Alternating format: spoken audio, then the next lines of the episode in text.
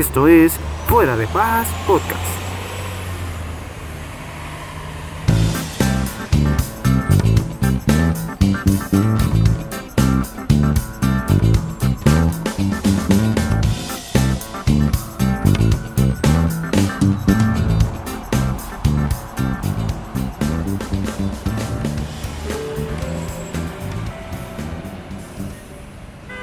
Muy buenas a todos amigos, espero que estén muy bien. Es un placer para mí estar ante ustedes una vez más en esto que es nuestro podcast Hablando fuera de pajas. Y muchísimas gracias a todas las personas que han estado pendientes de nuestro pendientes de nuestras emisiones y estamos muy alegres por el crecimiento que ha tenido el podcast. Y recuerda que si tienes un amigo, un conocido, un familiar que le gustaría escuchar este contenido, eh, puedes compartirlo. Sería de muchísima ayuda para nosotros. Y recuerde que si tienes opiniones, preguntas, te gustaría una mención especial, eh, te gustaría que habláramos de un tema en especial, eh, puedes mandar nuestro, mandarnos a nuestro correo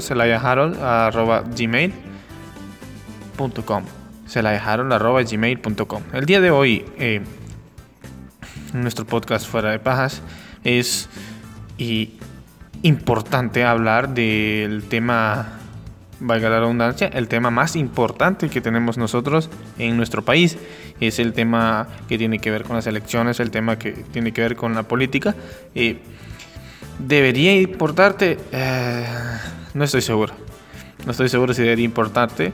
Eh, creo yo, como, una, como un adulto, como un adulto que paga impuestos, un adulto que es responsable, creo yo que como hondureño, eh, necesitas eh, conocer de estos temas, necesitas manejar estos temas sin, eh, sin duda, pienso yo que, si no manejas estos temas, eres un blanco muy fácil para ser engañado, un blanco muy fácil para caer en las trampas de gente sin escrúpulos que busca aprovecharse de los de personas así, personas que no conocen, que no manejan este tipo de temas. ¿Y cuál es el tema que Exacto, eh, exactamente cuál es el tema que quiero hablar con ustedes. Bueno, el tema que estoy muy interesado en hablar es... Mm, es que está muy complejo, la verdad. Está muy compleja la situación en nuestro país eh, actualmente. No sabemos quién es el bueno y quién es el malo. Está muy, muy complicado, la verdad. Y pienso yo que... No sé esto, es como un cuento, es como una película. La verdad no sabemos cómo va a acabar. Y en las elecciones pasadas teníamos una elección mucho más sencilla. Solo había dos candidatos por los que se podía votar. Ahora no. Ahora eh, estoy muy consciente de que ahora hay muchas fuerzas políticas eh, compitiendo y es más difícil eh, escoger. Y ahora te, preguntarás, Harold, pero imagino que vos ya tenés, ya, tenés el candidato por el cual vas a votar, o sea, ya estás seguro. Y déjame decirte, amigo, que para estas alturas no tengo ningún candidato, no tengo ningún candidato eh, eh, listo, no estoy seguro de por quién voy a votar. Mm, la verdad es que pensé hace poco que tenía un candidato listo, no te diré cuál era, pero la verdad es que está muy, muy complejo está muy complejo, la verdad. es muy difícil escoger entre tantas elecciones porque obviamente el partido que actualmente está de gobierno mm, no está haciendo las cosas bien, no, es, no debería ser ninguna, ni siquiera una elección. Tenemos 10 años, poco más de 10 años de, los cuales hemos sido gobernados por este partido y ya sabemos que tienen sus ideas quemadas, están, han estado involucrados en temas muy turbios, como ser los narcotráfico, eh, mm, corrupción. O sea, hay demasiadas cosas que han manchado este gobierno y creo que este gobierno ya se hecho a perder hace muchísimo tiempo. Entonces, la otra opción sería, vamos a hablar claro aquí, la otra opción sería eh, la candidata para la de la disque oposición, algo así, podemos decirle disque oposición o supuesta oposición, que no estoy seguro que sea del todo oposición, que es la esposa de la, del que fue una vez presidente y fue sacado del país eh, a punta de un golpe de Estado. No estoy seguro que esta mujer también esté capacitada para, para dirigir un país. Yo sé que hay un consejo, hay una directiva que, que ayuda a tomar decisiones, pero no estoy seguro en realidad de que esta sea una buena elección. Pienso yo que esta persona está muy manchada, está, este partido está muy, muy, muy manchado por lo que es el rastro del expresidente Mel Zelaya creo que no es una elección correcta. A mi parecer no, es un, no creo que sea una elección correcta. Ya sabemos el rumbo que tomó el país cuando él estuvo. Sabemos que hubo demasiado conflicto y no ocupamos un gobierno eh, que, sea, que tenga un conflicto con una parte de la sociedad. Pienso yo que un gobierno, un buen gobierno, tiene que tener a la mayoría a favor. Si no, no es un buen gobierno. Sí puede existir una forma en la que podemos sacar el país adelante sin afectar el trabajo que han hecho las familias de poder en el país, que no estoy seguro si lo han hecho de forma honesta, pero estoy seguro que gran parte de, bueno, una buena parte de esta clase eh, son gente que, que han tenido empresas por generaciones y obviamente no quieren perderlas en esta generación y más por culpa de un gobierno. La otra opción que se presenta es la de el, comentarista deportivo eh, Salvador Narrala.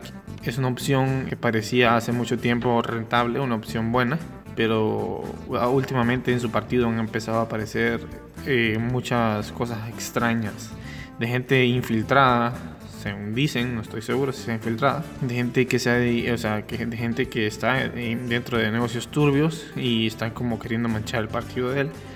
No estoy seguro si él no, no sabía, no, no, no estoy seguro, la verdad. Está muy raro esto, no, no me convence. No es, no es exactamente lo que nosotros necesitamos. No necesitamos un partido tan manchado. También se está empezando a manchar muy feo. El, el señor Salvador Narrala es una persona muy excéntrica y yo creo que demasiado excéntrica para un puesto tan importante. Sin embargo, o sea, en Estados Unidos han habido muchos actores y estrellas, bueno, muchas estrellas de cine o gente que ha tenido cargos públicos muy importantes. Entonces creo que va más para gustos. Este, este, también tenemos, por una parte, al, a Milton Benítez, que es eh, un periodista de un canal independiente, que es este canal El Perro Amarillo, que sale en Facebook.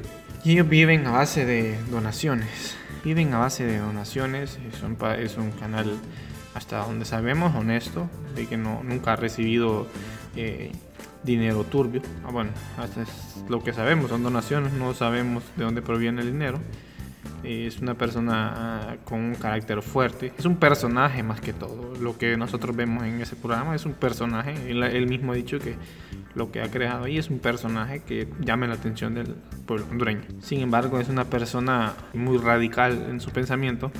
Es una persona que piensa en que para solucionar los problemas del país es eh, necesario depurar a la clase alta del país, depurar todos los contratos, todos los negocios turbios que a los que se dedican las, las grandes empresas en el país, porque sí, también así es, las empresas más importantes del país están manchadas de corrupción, así como casi todo en el país. Y esos son los candidatos más importantes en realidad. Ahora la decisión va a ser tuya, no nos corresponde a nosotros eh, decidir por los demás. Eh, si tu familiar o un amigo va a votar por X candidato, no creo que deberías de tomarlo personal si no es el mismo candidato porque vas a votar. Creo que lo más importante es tratar de sacar adelante el país o lo que queda de él, crear conciencia en la juventud, ya que he escuchado muchísimos jóvenes que les da igual, les da igual lo que ocurra y siento que no está bien esto, no está bien que ellos les dé igual, porque qué nos espera a nosotros en el futuro entonces y hay un montón, hay una generación de jóvenes que no les interesa la política. Es una buena pregunta, es una pregunta que debemos plantearnos todos, una pregunta que debería plantearse todo el país, qué está pasando con esta juventud, esta generación de una generación que nació y creció eh, durante el, apogeo del Internet, el verdadero apogeo de las redes sociales. Eh, esa gente que son personas que están totalmente desinteresadas en los problemas del país y están más interesados en eh, memes, en challenge, en TikTok, en bailes, en youtubers, en Twitch, en streamers. en videojuegos y muy poco interesados en los problemas del país. Eh, problemas que nos afectan a todos, directa o indirectamente. Eh, muchos dicen, no, que yo no, eh, no, que yo no como por ellos. No, claro, claramente nosotros no dependemos de esa manera, no comemos por ellos.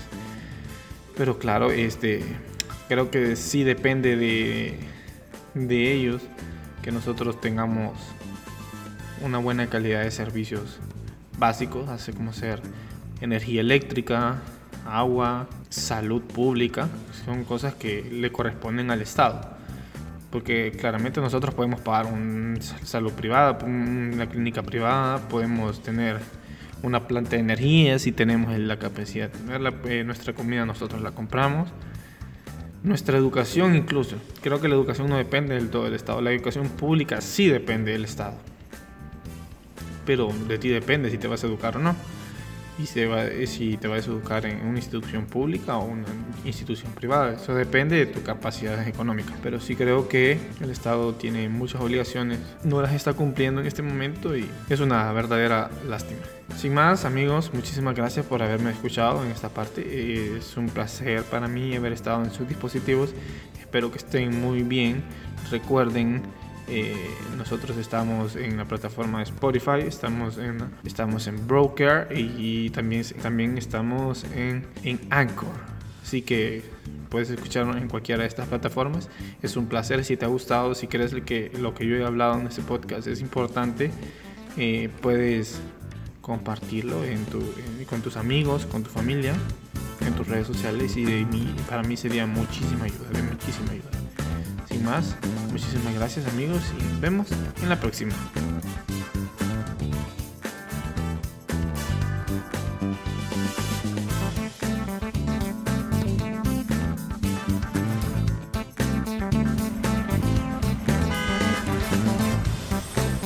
Esto es Fuera de Paz Podcast.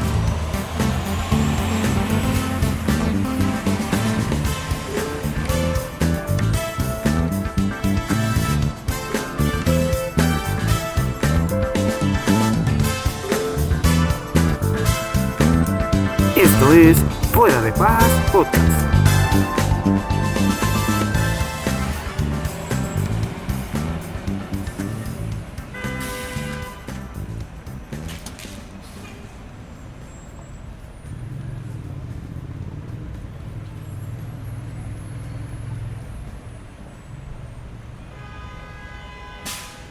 Esto es Fuera de Paz Podcast.